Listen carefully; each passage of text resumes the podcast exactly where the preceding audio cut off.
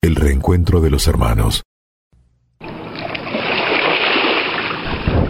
El almirante sufría una ceguera temporal, la cual se había agravado tanto que ya no podía hacer observaciones por sí mismo y tenía que confiarse de las del contramaestre Quintero, el capitán Mafra y el piloto Torres. Señores, los he llamado para comunicarles que estoy sufriendo una ceguera. Según nuestro médico de a bordo es temporal pero por eso es que he tenido que, vendarme los ojos para que no sufran más daño por la luz del sol y por sobre todo por la sal que, que trae el viento marino.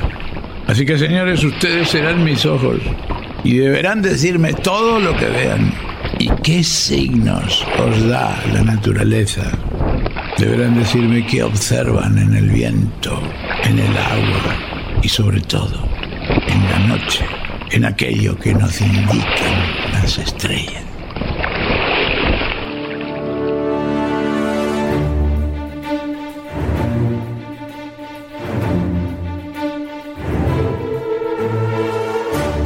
Al llegar a la isla Beata, ubicada a 7 kilómetros al sudoeste de Cabo Beata, el punto más meridional de la isla La Española, una vez anclados, esperaba ver el puerto de mar que debió haber construido su hermano Bartolomé.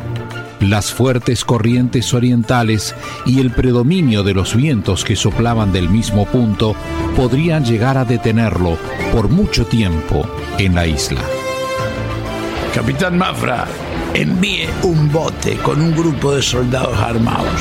Que nos acompañe nuestro piloto, don Pedro Torres, para que encuentre un nativo a fin de que nos sirva de mensajero y que lleve estas cartas a mi hermano. Seis indígenas subieron a bordo de la nao La Vaquenia en ese momento, para asombro de la tripulación y del propio almirante, observaron que uno de ellos traía una ballesta española. Colón temía que hubiese pasado a manos del nativo por el fallecimiento de algún español y fue así que comenzó a darse cuenta de las desgracias que habían caído sobre la colonia durante su larga ausencia. Superado este hecho, envió a varios mensajeros y se hizo de nuevo a la vela. En plena navegación, el marinero apostado en una de las gavias, Alonso Pérez, observa a la distancia una carabela y da aviso al almirante. Almirante, pronto, salgan a cubierta. He divisado una nave. Creo que es la de su hermano Bartolomé. Las dos naves se acercan. Al verse los dos hermanos, se les iluminó el rostro. El almirante Colón, cansado y enfermo, pareciera que nada lo aflige. Llama a su hermano Bartolomé con fuerza y a los gritos. Desde la otra nave, el adelantado da un salto, cae sobre la cubierta de la nao, la vaqueña y los dos hermanos se funden en un solo abrazo, acompañados de abucheos y gritos de alegría de ambas tripulaciones.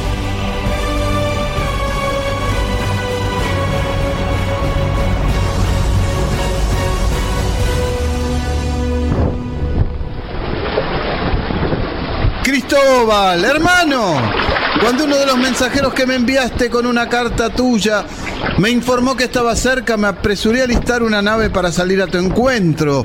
No sabes la alegría que me da verte después de tanto tiempo. Bartolomé, si tú estás alegre, imagínate yo. Ah, sí, estoy viejo y achacado soy un marino que ya sufre de gota, de artritis, de reuma y ceguera para más datos. Pero tú me devuelves la salud, hombre. Vamos, hermano. Déjame abrazarte nuevamente. ¡Bravo! ¡Viva el almirante! ¡Viva Bartolomé! ¡Larga vida a los hermanos Colón! ¡Que la Virgen los proteja! ¡Bravo! Colón ansiaba llegar a la Española necesitaba descansar.